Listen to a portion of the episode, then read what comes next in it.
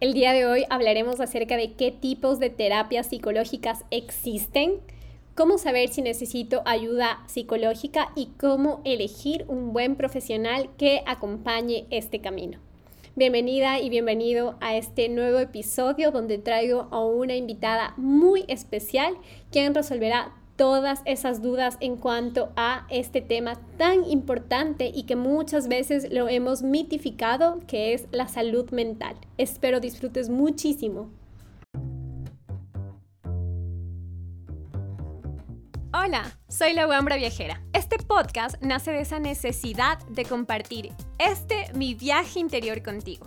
Porque desde el momento en que renuncié a un trabajo estable, mi vida jamás volvió a ser la misma.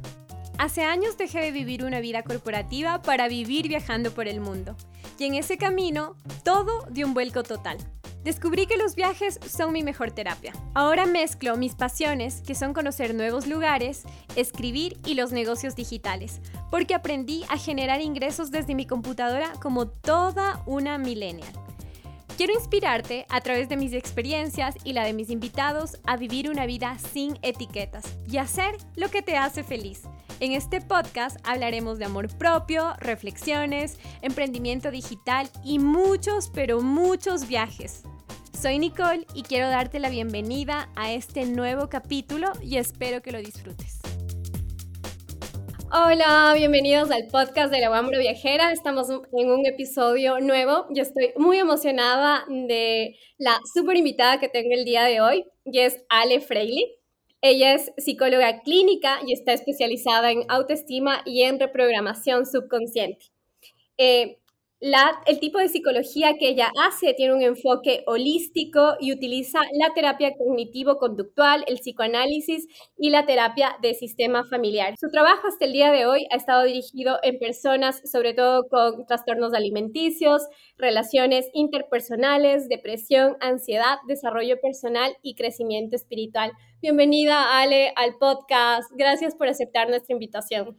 Hola Nico, me encanta estar contigo aquí hoy día. Creo que este tema es súper importante. Espero que a todos los que estén escuchando les aporte, les ayude, les dé una lucecita en su camino. Y nada, gracias a ti por la invitación. Estoy encantada de compartir esta información. Gracias, Ale. Y mientras estamos uh, conversando segundos atrás acerca de cómo vamos a manejar la entrevista, le decía a Ale que para mí uno de los objetivos más importantes de este episodio del podcast es desmitificar el tema de la salud mental y de saber que solo pueden ir a terapia las personas que están mal. Entonces, Ale, me, me gustaría que tú nos compartas tu visión como psicóloga. ¿Cuándo saber que tengo que ir como a terapia? ¿Es realmente que tengo que ir cuando me siento mal y en una depresión donde estoy tocando fondo o si siento que estoy bien también puedo ir a terapia? ¿Cómo un psicólogo eh, aconsejaría este tema? ¿Cómo y cuándo buscarlo? Perfecto. Yo creo que también ahí depende mucho de la visión del psicólogo, pero la visión que yo sujeto y el trabajo que yo hago es muy enfocado en desarrollo y en crecimiento personal. En realidad, eh, la mayoría de mis pacientes, diría que un 70-80% de mis pacientes están conmigo por puro desarrollo personal, por puro autoconocimiento, no porque tengan ninguna situación crítica de vida, de, que ya no pueden más o que están atravesando un divorcio, una depresión o un trastorno. Muchos llegan, sí, por momentos así, pero después se quedan porque se dan cuenta de lo valioso que es estar en terapia como un proceso de autodescubrimiento, como un proceso de, de sanación constante y de simplemente convertirte en tu mejor versión.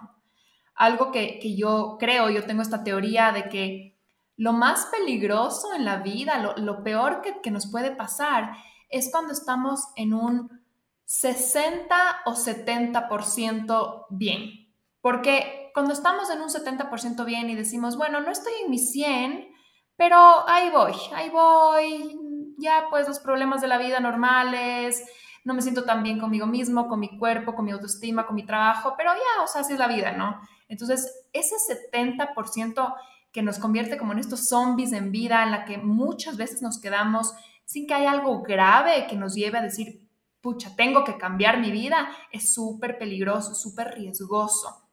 Y yo con mis pacientes siempre les, les sacudo un poco cuando están cayendo en esa como zona de confort, de que las cosas están calientes, cómodas, pero no realmente en su 100% de capacidad.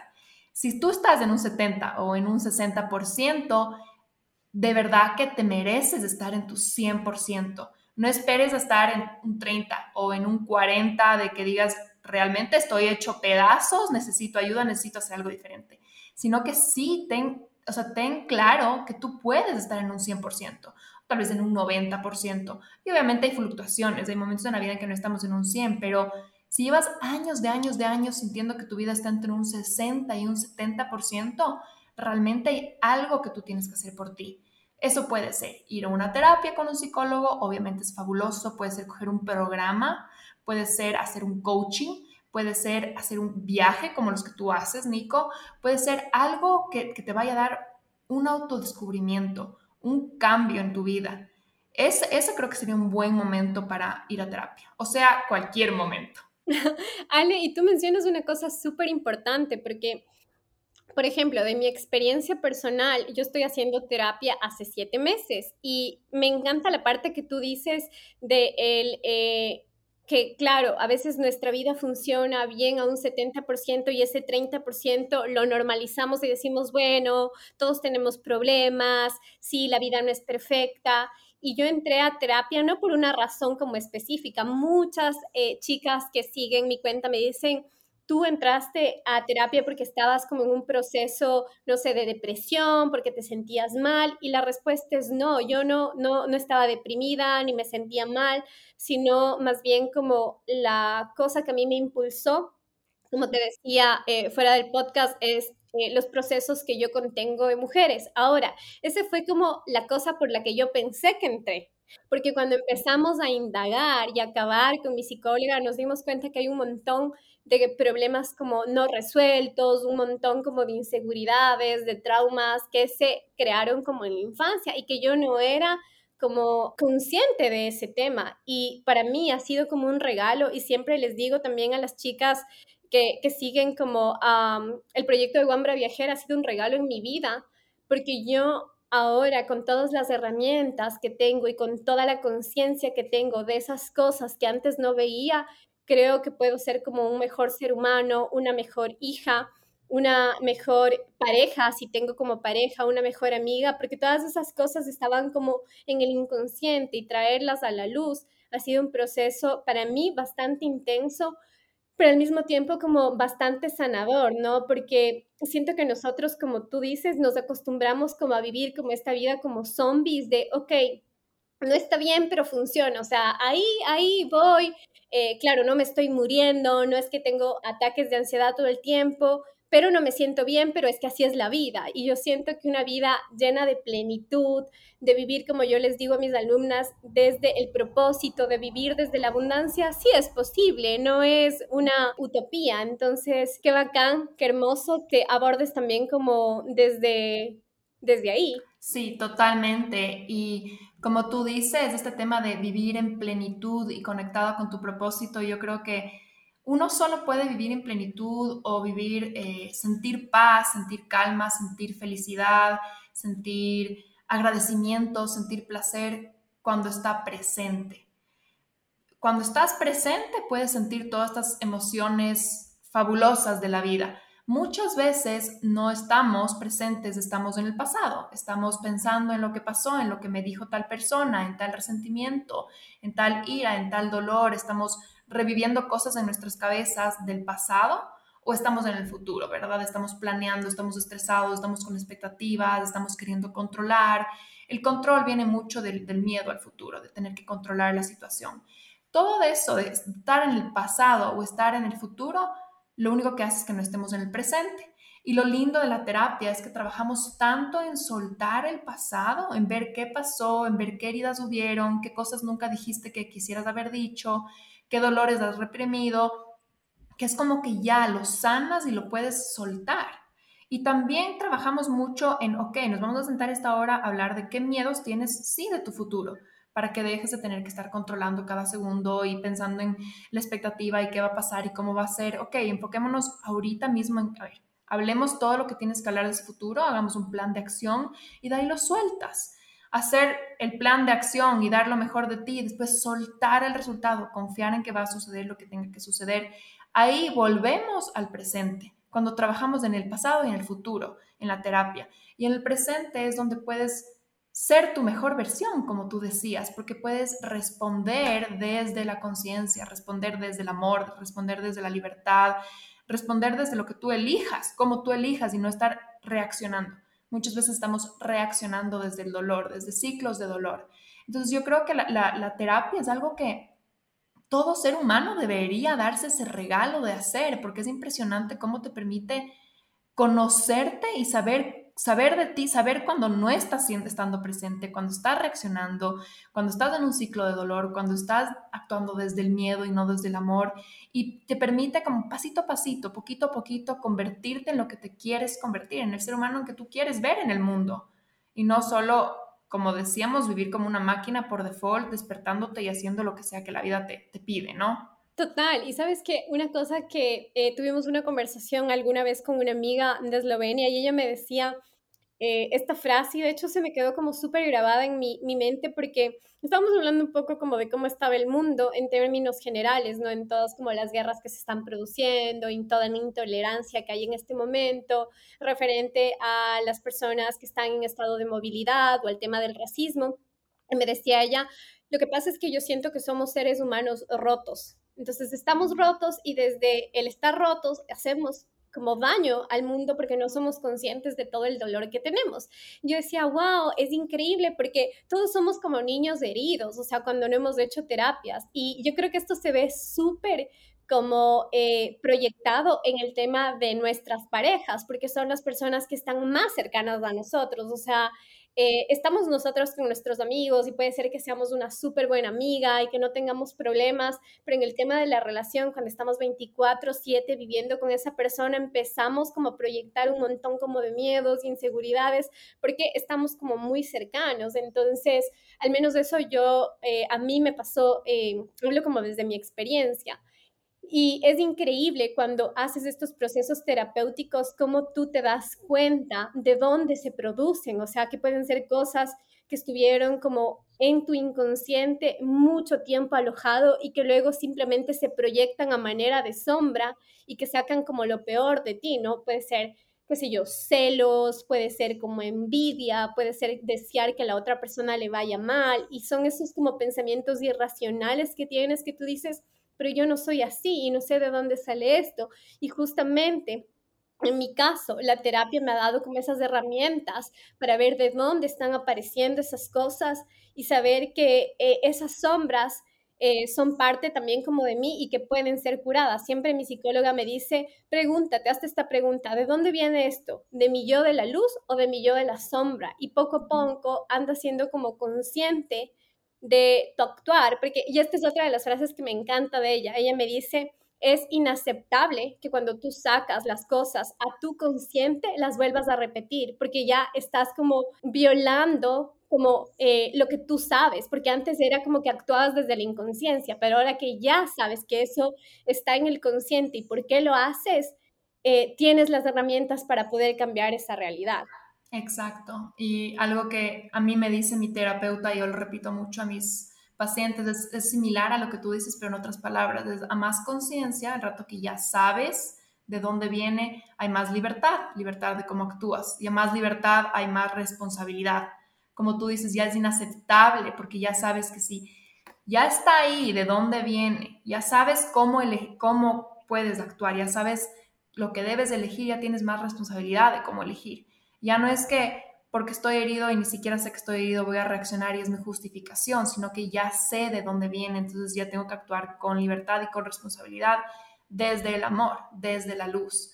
Y esto que tú dices, la sombra, es súper interesante porque la mayoría de personas no están muy familiarizados con qué es la sombra.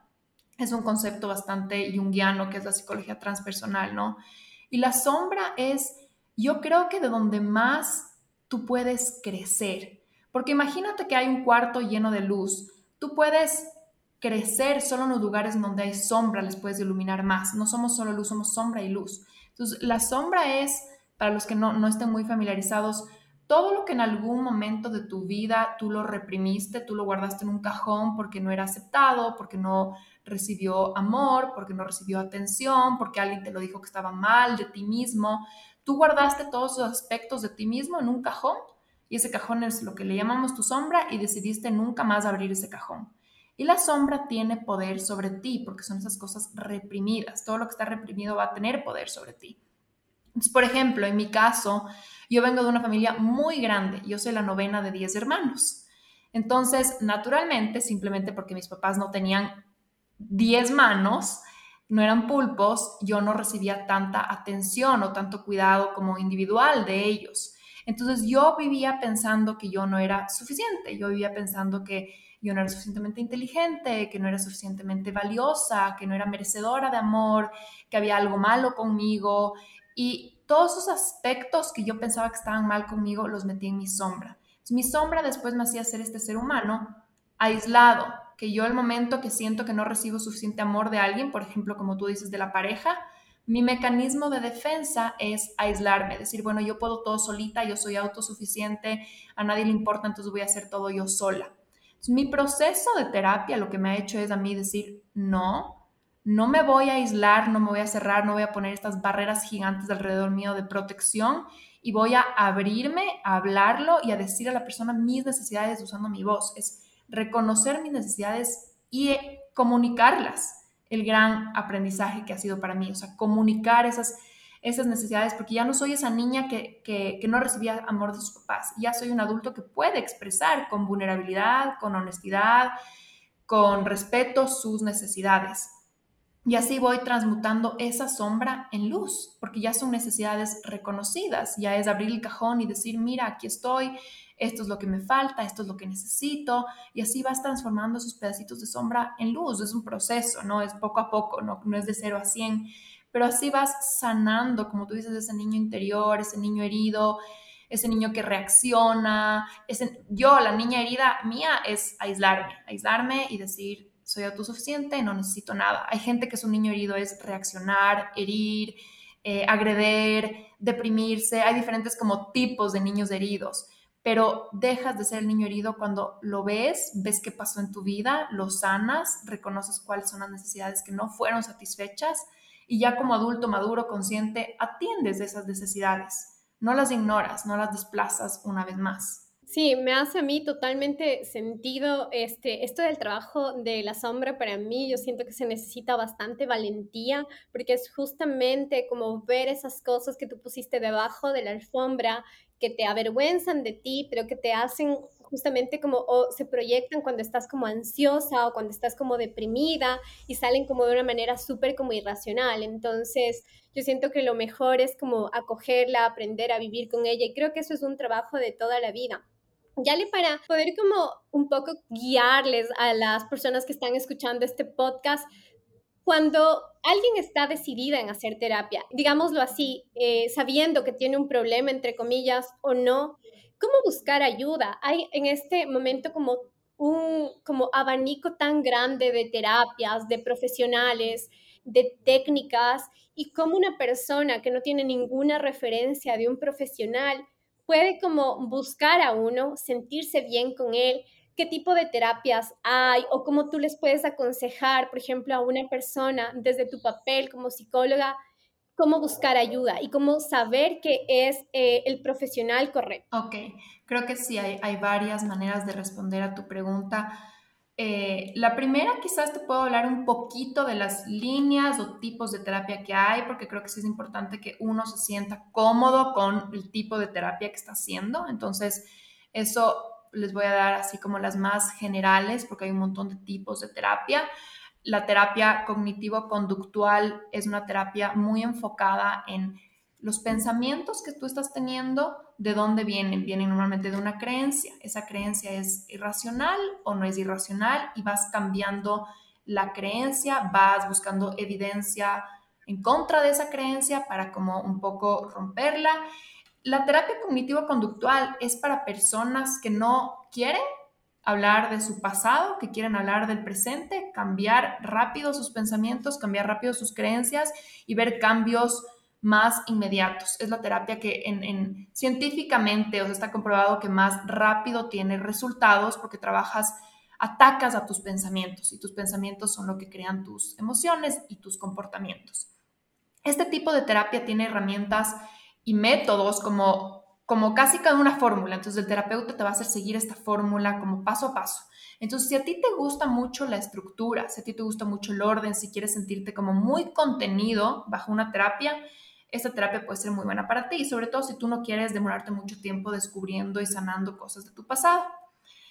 A mí me encantan las herramientas de la terapia cognitivo-conductual, pero por ejemplo mi estilo, a mí personalmente como, como paciente, me gusta mucho más indagar mi vida, porque yo soy una persona que le gusta ir como más a profundidad. A mí me llama más un poquito el, aspecto espiritual, de ver qué, qué más hay ahí, de dónde vienen estos aprendizajes, para qué ocurrieron. Yo soy un poco más, así como más, más de profundidad, más espiritual, pero hay personas que dicen, no, yo quiero algo eficiente, quiero ir al grano, no quiero estar así como pensando para qué ocurrió todo esto y de dónde viene. Hay gente que no le gusta. Terapia cognitivo-conductual es como la metodología más como eficiente hacia el grano. Después, si tú quieres indagar más de dónde viene todo esto, de dónde está reaccionando, de dónde vienen tus traumas, busca un terapeuta que tenga un enfoque un poco más psicoanalítico o psicodinámico.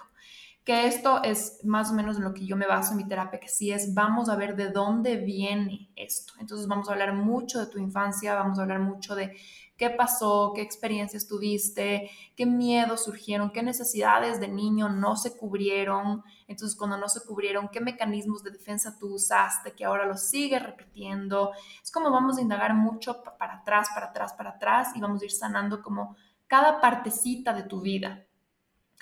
Hay gente que le encanta esto porque ellos tienen la necesidad de yo quiero hablar de mi vida, yo quiero hablar de todo lo que me pasó porque yo siento que tengo tanto guardado. A mí me pasaba eso, decía, tengo tanto guardado que yo necesito sanarlo. Y decía, yo necesito sanar todo lo que está en mi vida. Entonces, este, este tipo de, de, metodología es para ti si es que tú quieres sanar cosas, sabes que hay un pasado ahí que te carga, que te pesa, que quieres aprender de él, que quieres exprimirle y ver qué nomás pasó y para qué pasó y cómo sanarlo. Después está esta otra metodología que es fabulosa, que es si tú eres una persona mucho más quizás espiritual, trascendental, busca un terapeuta que tenga un enfoque transpersonal. El enfoque transpersonal habla mucho de como ya del alma, mucho del inconsciente, del inconsciente colectivo, de toda esta información que se guarda casi que en un lugar así como mítico, en donde hay estos arquetipos, de donde estamos funcionando todos los seres humanos el inconsciente colectivo es donde nos conectamos todos los seres humanos detrás, todas las plantas, todos los animales, y ahí hay mucha información que debe ser sanada, no solo yo por, por mí, sino yo por la humanidad. Entonces, mientras yo sano, sano a la humanidad. La, terapia transpersonal incluso a veces habla de otras vidas. Quizás que tú te conectas con, por ejemplo, un, un animal espiritual, una guía espiritual, un maestro espiritual es más profundo y más, quizás más espiritual, como digo, ¿no? Es, es fabuloso, es, es, bellísimo, pero hay gente que no le gusta porque dice, me parece demasiado en el aire y yo necesito algo más práctico, ¿verdad?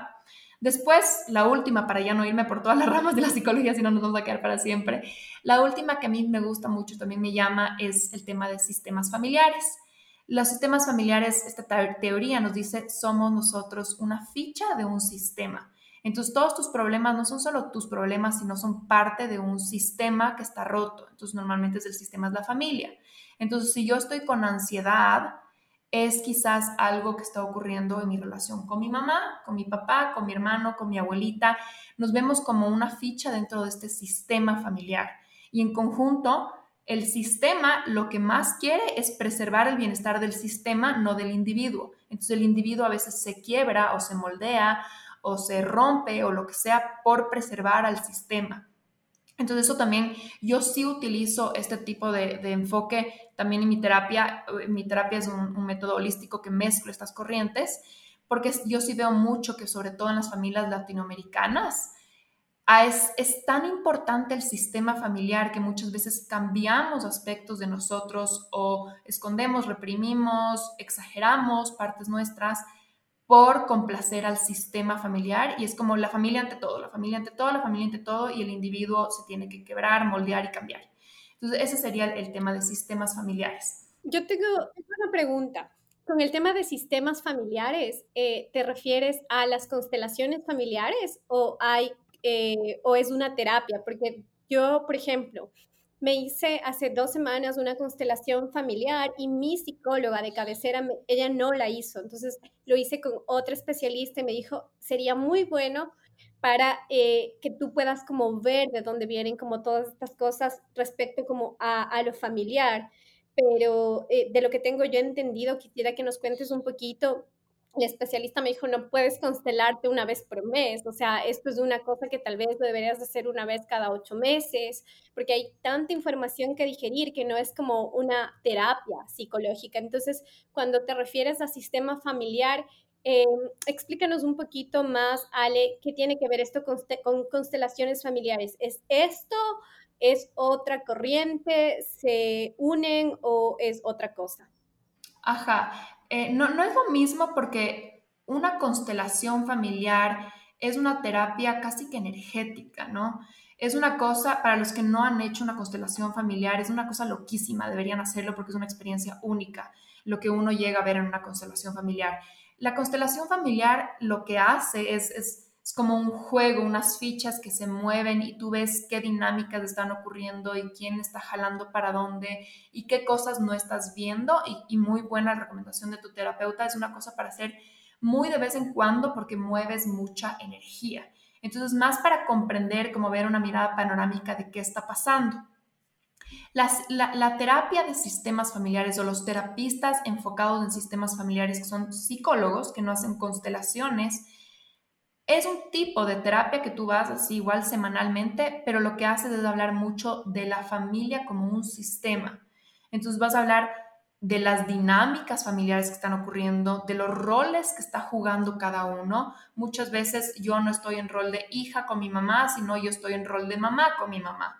Entonces, el, el tema de sistemas familiares es que trata de ordenar al sistema familiar de una manera sana, en que volver a poner las fichas en donde corresponden con la responsabilidad que corresponde a cada uno de los roles y como, eh, sí, desenredar o ordenar estos roles que están en lugares donde no corresponden.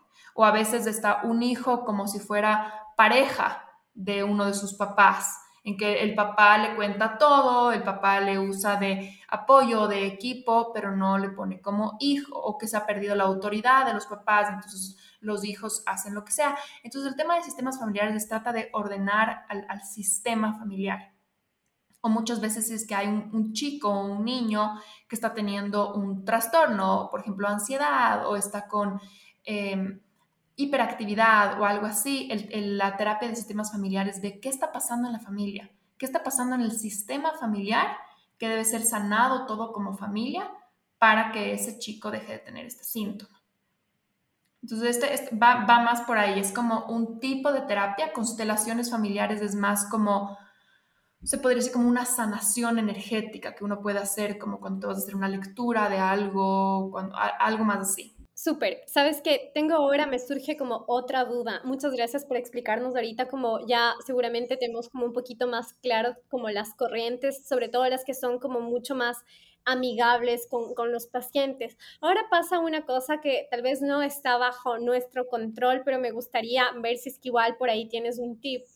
Yo siempre he como apoyado el tema de la salud mental. Antes de eh, dedicarme a lo que en este momento me dedico, siempre digo, bueno, si yo no puedo solucionar algo, tengo que contratar un profesional. Entonces, en este camino del autoconocimiento que ha pasado ya años con esto, he ido a muchos como profesionales, he hecho como mucho tipo de terapias porque he querido encontrar qué funciona para mí. Pero en este camino de qué funciona para mí, pude encontrar también lo que definitivamente no funciona. Entonces, en ese camino fui algún como me pasó una o dos veces como a tipos de terapias en los que no me sentía como cómoda en la manera en el que el profesional como estaba, o sea, como la relación conmigo más bien. Entonces, yo, por ejemplo, ahora he estado en este proceso de terapia siete meses porque he logrado hacer una relación tan bonita y tan fuerte con mi psicóloga que me siento súper respetada, me siento súper valorada, siento que realmente para ella es importante como mi transformación. Entonces, pienso que ella ha jugado un rol como muy importante en que yo no me salga de la terapia y en el que quiera como ir hasta el final.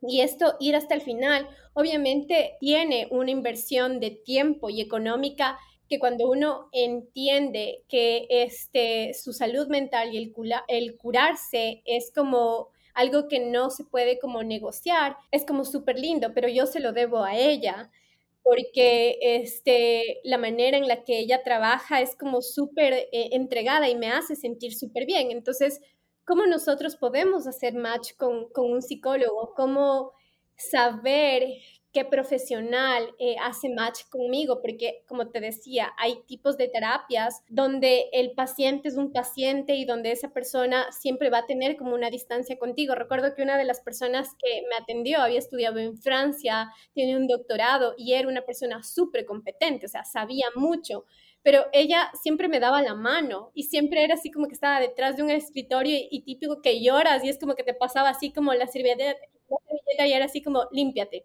Yo así como que yo no estoy llorando, lo que necesito tal vez es un abrazo.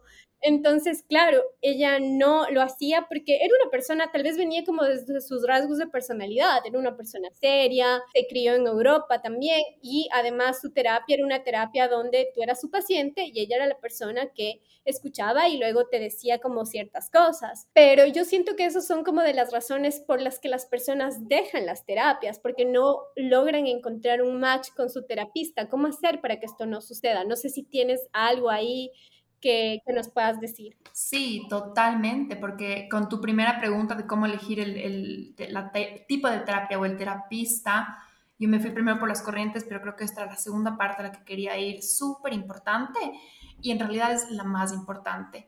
Hay estudios que nos demuestran que no existe una corriente de psicología que sea la que mejor te va a ir a largo plazo o a corto plazo. Sí, terapia cognitivo-conductual es a corto plazo, pero que te dicen es la que más te va a sanar, si no todos los psicólogos simplemente harían esa, ¿no? La mejor y punto.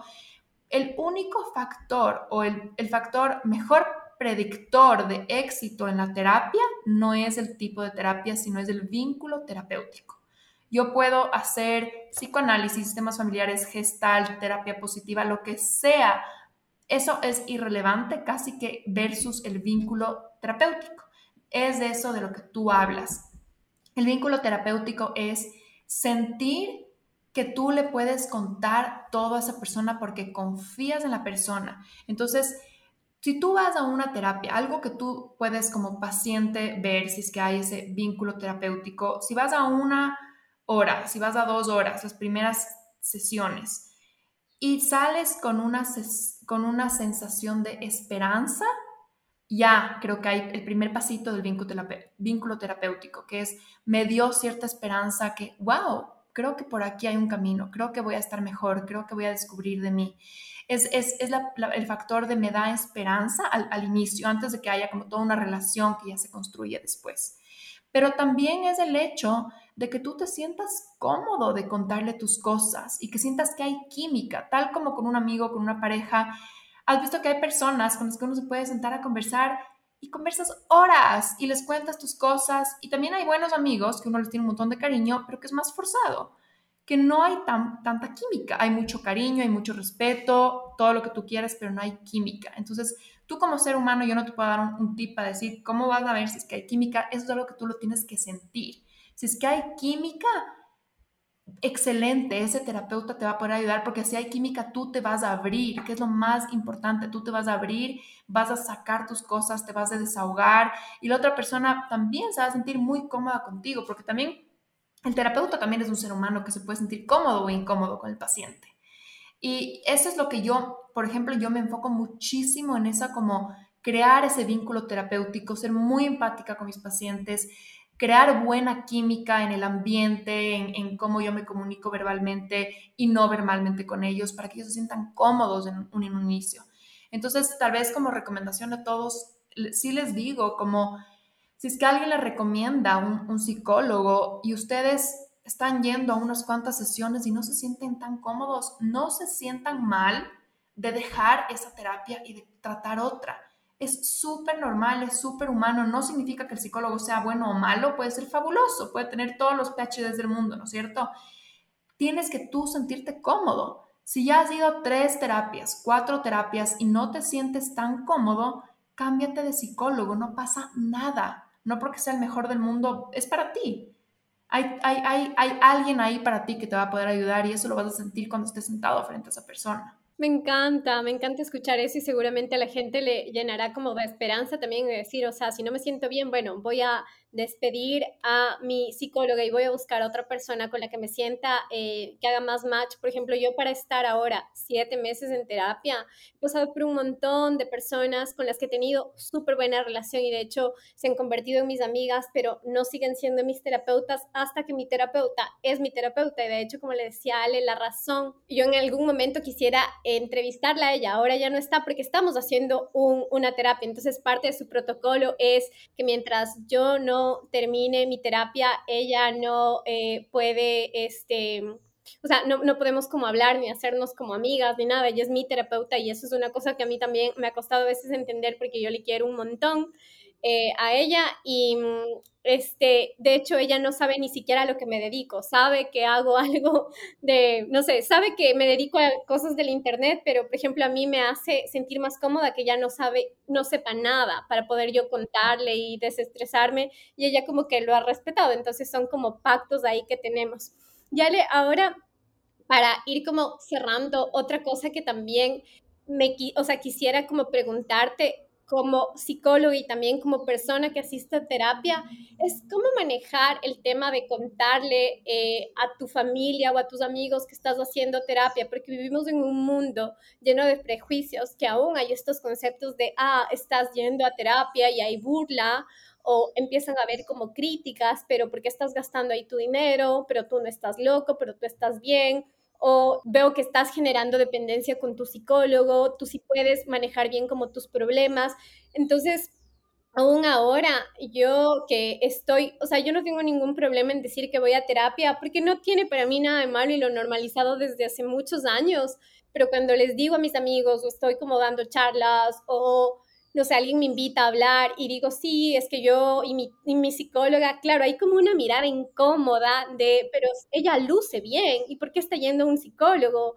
Entonces, ¿cómo manejar como toda esta presión social de venir de una parte del mundo donde la gente ejerce mucho poder sobre ti, donde eh, justo el episodio, eh, tenemos uno de los episodios de podcast donde también entrevistamos a una psicóloga, se llama Stephanie Stinfield, y ella habla de los límites.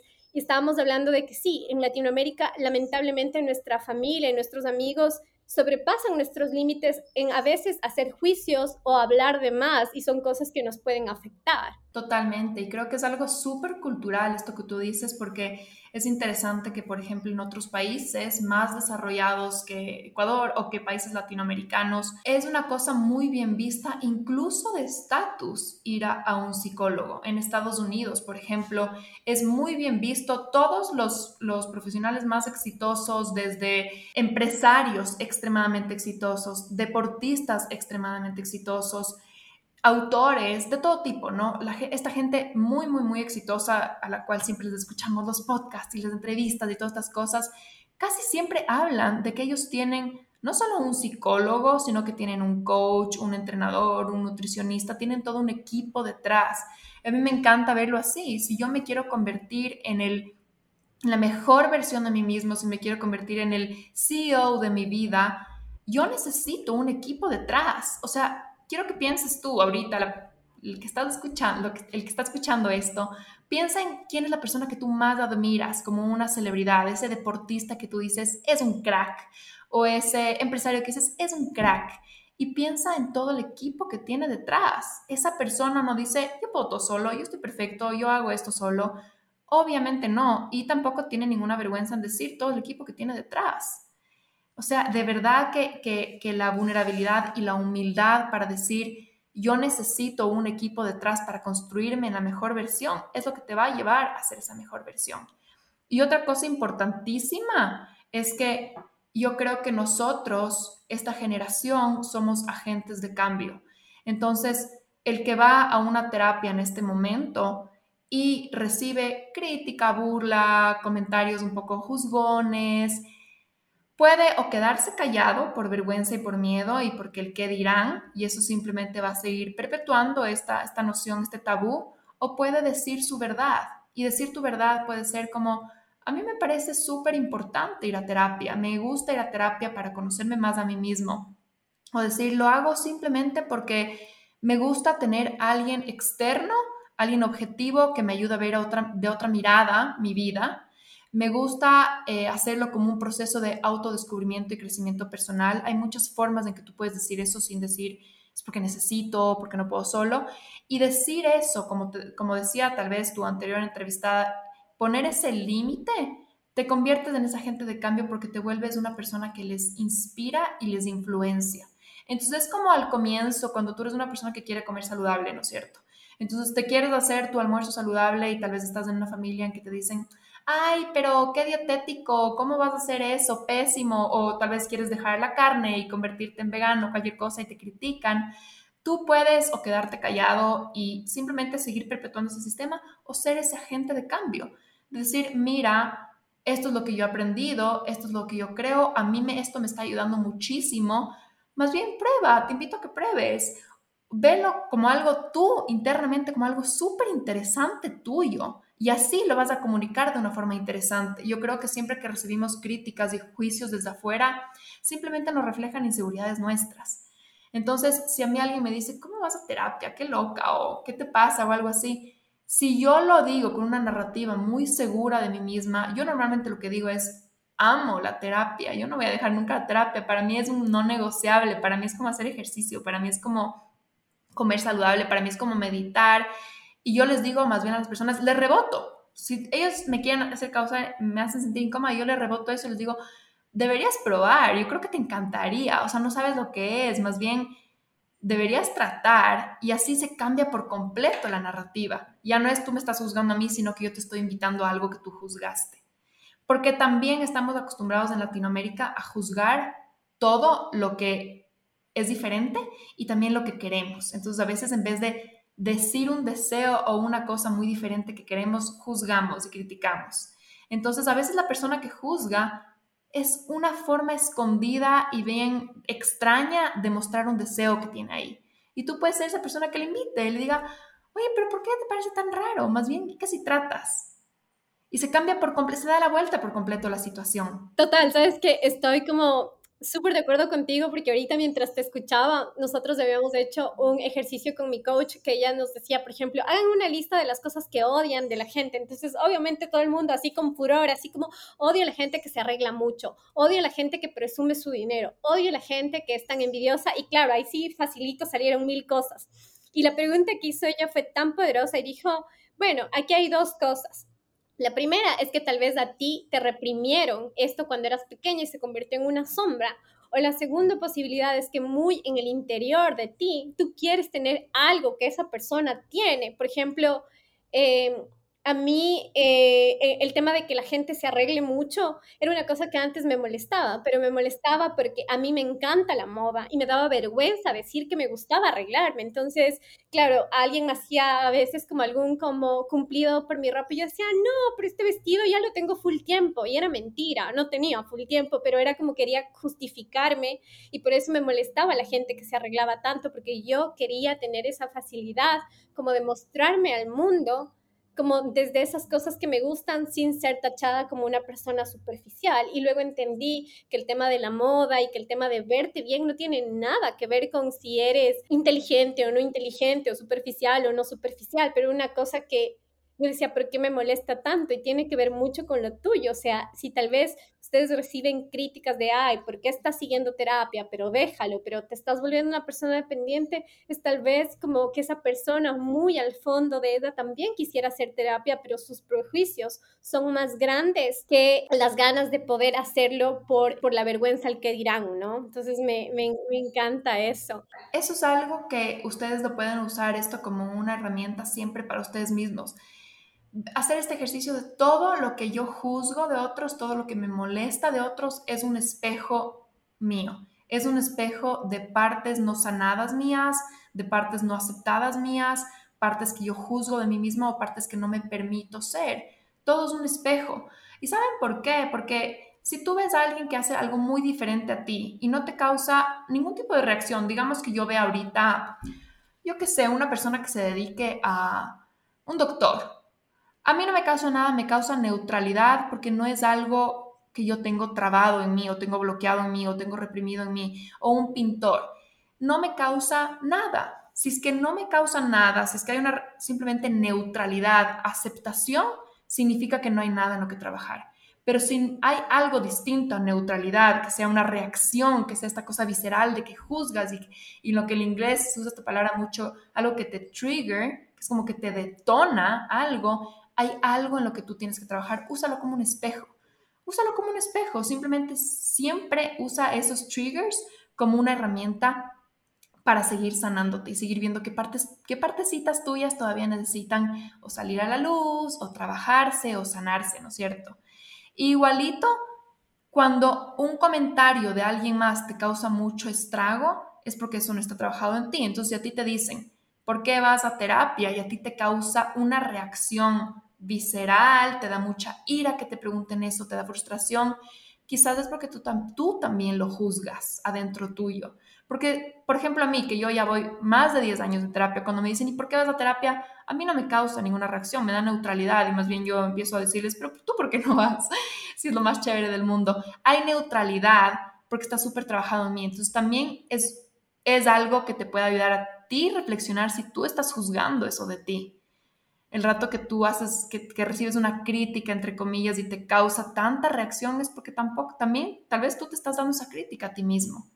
Totalmente cierto. Y Ale, yo algo que hago aquí es cada vez que invito a una persona a hablar acerca de un tema, siempre les pido que de manera súper generosa nos puedan regalar una herramienta para nuestro como diario vivir, para nuestra cotidianidad. Entonces quería preguntarte si tú nos puedes antes de terminar el podcast, compartir algo que nos ayude, que tú sepas, que lo hagas con tus pacientes para sentirnos mejor, algo que tenga que ver como en torno como de el bienestar. No, no sé, tal vez puede ser para el tema de la ansiedad, el tema cuando tienes un mal día, lo que sea que tú sientas que, que tienes que compartir hoy y nosotras pues vamos a aplicarlo en, en la circunstancia en la que podamos como utilizar esta herramienta. Me encanta. Qué pena que, tengamos que terminarlo porque yo, si sería por mí, les daría unas 10 herramientas por lo menos. Hay tantas cosas que, que, son fabulosas y que nos pueden ayudar. Pero quizás para dejar en una o un par, hay un ejercicio que a mí me encanta y que yo creo que es vital hacerlo, sobre todo en este momento de la vida en que es tan fácil caer en la comparación social, es tan fácil ver todo lo que está haciendo todo el mundo a través de redes sociales, ¿no es cierto? Vemos el éxito de todo el mundo y a veces nos confundimos en pensar que deberíamos estar haciendo eso. Sabemos de que le va súper bien en redes sociales, como eh, de fitness, como de nutrición, como de su negocio, como no sé qué, y, nos confundimos y, nos empezamos a juzgar en, ¿será que yo debería estar haciendo eso? ¿Será que, que yo estoy mal? Entonces este ejercicio te va a ayudar mucho a volver a ti y dejar de compararte. Y el ejercicio es el siguiente. Es un ejercicio que en realidad se lo utiliza mucho en el mundo de coaching, que es descubrir y determinar cuáles son tus valores o pilares centrales de vida, los tuyos propios. Entonces lo que vas a hacer tú es vas a hacer una lista que puedes sacar de internet. Es más, yo creo que lo tengo como recurso gratis de mi página web si quieren descargar solo la lista. De, vas a poner unas 200 palabras o 400 palabras, una lista gigantesca que vaya desde valores como honestidad, respeto, lealtad, valentía, amor, puedes poner cosas físicas como un título universitario, carro, matrimonio, esposo, éxito, una lista gigantesca de, muchas, muchas, muchas palabras. Y te vas a centrar, sentar y vas a ir circulando las que tú creas que son importantes para ti en tu vida. Y después de que ya hayas circulado las importantes para ti en tu vida, vas a reducir esa lista a 10 cosas que tú digas, estas son las más importantes para, ti para mí en mi vida. Y después de que reduces a 10, vas a irte más a la profundidad y vas a decir, ok, si yo tendría que escoger tres o cuatro cosas que para mí es lo que marca una vida que vale la pena vivir, ¿Cuáles son esas tres palabras básicas, esos tres pilares de vida? Y esos son los que son, se llaman tus valores centrales o tus pilares de vida. Yo lo llamo el cianotipo de tu yo, que es como ese mapa, que, ese ADN de tu yo, ese ADN de tu yo. Entonces, es como el blueprint de tu yo. Entonces, por ejemplo, para mí personalmente es muy, es, yo, siempre pongo algo de, de, de wellness o bienestar, libertad y amor. Entonces, yo sé que eso es fundamental para mí en mi vida.